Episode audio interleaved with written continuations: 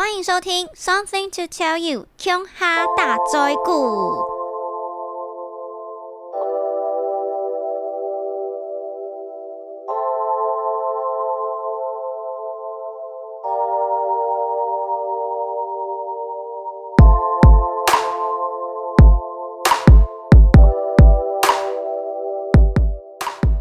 Hello，大家欢迎回来乔拉拉的 Podcast。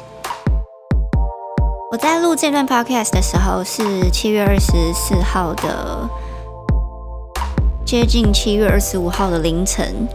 那我刚结束一场 Clubhouse 上面的音乐会。如果之前有 follow 我的 IG 的朋友，应该就有发现我在七月二十四号的时候，跟两位音乐人，一位叫做克里夫，另外一位叫做叶颖，要一起来举办线上的音乐会。那其实当时有蛮多朋友都有私讯我说，呃，有没有房间号啊，或者是有没有网址？所以我在想，你们应该有听到这一场音乐会吧？那其实今天做完这个音乐会之后，真的还蛮开心的，因为从三级警戒之后，我就再也没有出去演出过了。我刚刚看了一下我的日历啊，从呃那时候是五月十三号，我有去上最后一个电台，一直到现在的七月二十四号，已经超过两个月了。我走到外面最远的地方，竟然是上次去打疫苗。我真的已经宅在家好久了。所以其实下礼拜要解封，我也是觉得很开心。虽然以我的个性，我还是不会完全觉得哦，就是可以恢复原本的生活了。我应该还是会小心的防疫，然后一直等到疫苗的覆盖率越来越高为止。可是心里面还是很开心，因为毕竟就是可以出去走一走了。那如果刚好大家今天真的在忙，没有听到这一场线上音乐会的话，呃，之后可以再回到我的 IG，我应该会把今天音乐会的一段我想要分享给大家的精华剪出来，再另外抛一个 po 文。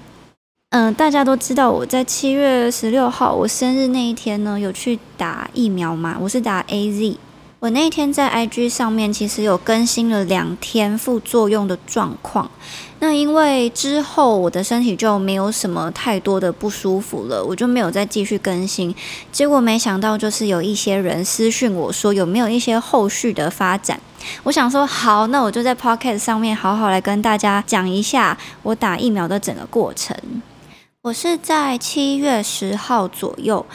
就是网络上面登记，因为我是第九类人，所以就有问我的意愿是要打 A Z 还是打莫德纳。然后我那时候是希望可以赶快打到，所以就两个都勾。在七月十三号的时候呢，就收到了一封简讯，说可以去预约你想要的时段跟医院。然后我就预约了一个我家附近开车大概五分钟距离的一间医院。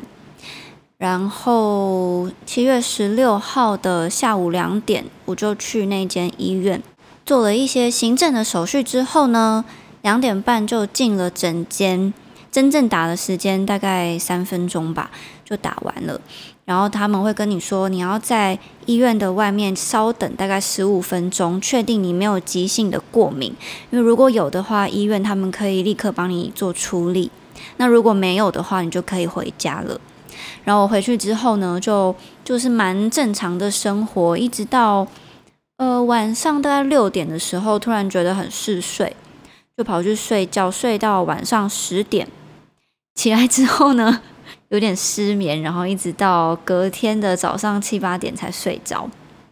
因为有很多人都提醒我说，第十二个小时是一个分水岭，如果你会发烧、会畏寒的话，就是那个时候会很明显。但是过了十二个小时，我身体其实也没有什么特别的感觉，只是觉得左手越来越酸，跟头有点痛，然后一点点肌肉酸痛，但是也不是很严重。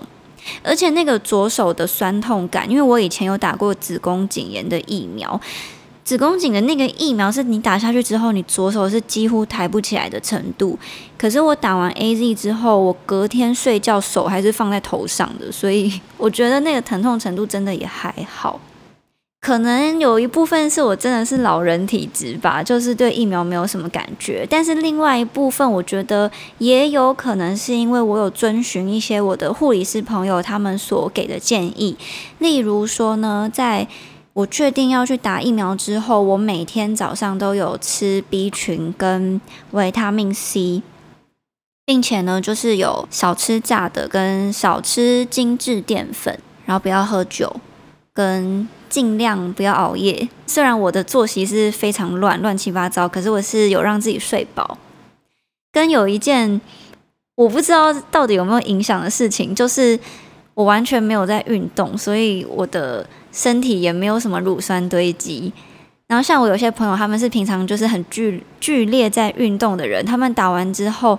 乳酸堆积的地方是超痛，他们说很像被车撞过的感觉。但可能我的身体就是连乳酸要堆积都不知道怎么堆积吧，所以就真的没有什么特别的不舒服。然后呢，在打完疫苗的后面两天，其实因为我有收到一些我的生日蛋糕，可是我都延后到七月十八号才开始吃。那两天一样，就是我还是有持续在服用维他命 B 群跟维他命 C，然后呢，想睡觉的时候就是尽量的睡。我所有的副作用就是在七月十八号之后就完全消失了。后来我有在看一些有打疫苗的朋友，他们有很多人都说打完疫苗有点睡不着，所以我不太确定是不是。这其实也是其中一种副作用，还是大家真的是心理因因素，还是说是因为身体不舒服导致睡不着？这个我就不太确定。但我觉得，如果说你确定要打疫苗的话，如果你是有在工作的人，你可能可以先请个一两天的假，让自己好好的休息，对你的身体会比较好。然后呢，我这一次打疫苗，因为我家就住在台北市的市中心嘛，所以其实没有什么可以选择的，就是。每个医院几乎都是人很多，呃，很多人在排队这样。但我有一些朋友，他们是住在一些比较乡下的地方，他们都是选那种，比如说学校的穿堂啊，或者是一些区公所，算是那种很宽敞的环境。有些甚至是户外，我觉得是有更加的安全。那如果你真的没有办法避免的话，我那时候是戴了两层的口罩，而且一层还是活性炭的，然后再戴一个透明的那种面罩。然后回家之后，毕竟去完医院嘛，就把呃外面的外套啊那些喷完酒精之后，先放阳台，然后自己赶快去洗澡，然后能洗的衣服就是赶快把它洗干净。就算有打完疫苗，还是要做的稍微彻底一点，因为毕竟你打完疫苗之后，别人没有打，你的防御力会变高，可是别人没有，所以你还是要让自己尽量不要影响到别人。这就是我打完疫苗的所有的过程。总结一下，就是不要吃辣的，不要吃精致淀粉，不要喝酒，不要让自己的身体累积太多会发炎的因子。如果你的身体真的副作用很严重，发炎了，那你至少不会这么不舒服，并且在施打疫苗的前两天、后两天补充维他命 C，然后呢，还是要好好的防疫。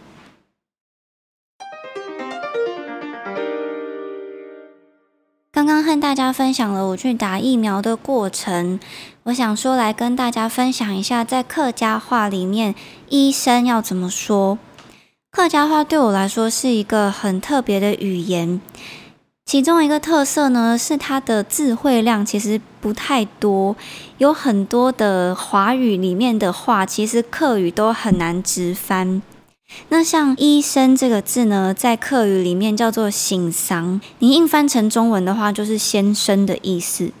但是呢，老师也叫做“醒丧”哦，所以在客语里面，“醒丧先生”这个字其实很像是一个职务的称谓，反而你很少会听到人家说“王先生”“翁醒丧”，比较多反而是用来形容一个职称，是不是很有趣呢？其实，在我刚开始做 podcast 的时候，就有很多人问我说，防疫期间都在做些什么呢？就有叫我推荐一些书单啊，或是片单，或者是我新开发的兴趣等等。那那时候我已经有分享过一次了，但最近又有一些新的体验，我想要再次跟大家分享。首先呢，就是我又买了一些小盆栽放在我的房间里面。那这些小盆栽呢，我全部都是选择胎球。胎球就是它把介质啊跟土壤都包在苔藓里面，然后植物就是种在里面，所以你要把它放在一个浅碟，或者是你要把它挂在墙壁上，其实都蛮好看的。然后根据不同的植物，有一些你是可以用喷水洒水的方式，那有一些就是胎球直接浸泡在水里面，可能三十秒再拿起来这样。那我这次买的很多都是蕨类，蕨类其实应该可以称得上是台湾蛮有特色的植物吧，因为台湾非常的湿润。我记得在小时候，我奶奶还有呃外公外婆家，真的是路上随便看都有超大片的蕨类。然后我这一次买的有其中一种叫做山苏，它是一种可以吃的蕨类，所以我就打一个如意算盘，我想说。如果真的不小心把它养死了，大不了我就把它炒来吃，就不会这么心痛。至于我最近看的剧啊，老实说，我看剧都蛮没有营养的，因为我看剧完全是希望可以疗愈跟放松。最近啦，就不太想要看一些烧脑片。最近看了一个叫做。Too hard to handle，它其实真的算是一个蛮没有营养的一个实境秀。它就是把一群很爱约炮的人关在一个度假村，然后规定他们说。不知道几个小时之内，大家都不可以发生关系，然后就可以得到一大笔很大的奖金。他们主要是希望可以透过这个竞技，然后让他们了解说内心也是很重要的。可是因为它里面的剧情啊，实在塞的太明显了，所以有时候你就会觉得，哦，你大家都知道说这个桥段跟这个桥段是都是假的，但为什么我还要看呢？原因是因为里面的人啊，真的都是。他们那些欧美人的眼光里面很辣跟很帅的男生跟女生，我都会想说，诶，这些男生跟女生他们和亚洲的脸孔还有亚洲的审美观有什么不一样？所以我反而就是用比较奇怪的角度在观察着这个实境秀。比如说，我会看他们的穿着，跟看他们是怎么整形的，然后我会稍微看一下他们的 IG，就是确认一下说，哦。